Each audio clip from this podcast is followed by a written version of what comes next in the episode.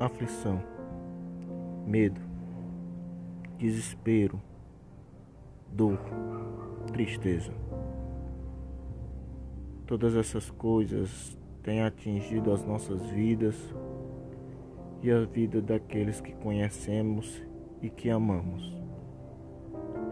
Vivemos nossa vida recheada de sentimentos que nos fazem sofrer, de situações que nos fazem caminhar sem rumo e de momentos que nos levam ao desespero. E em meio à tempestade desta vida, em meio à dor, às lágrimas e à tristeza, em meio às aflições deste mundo, alguém ao nosso encontro chega e nos faz um convite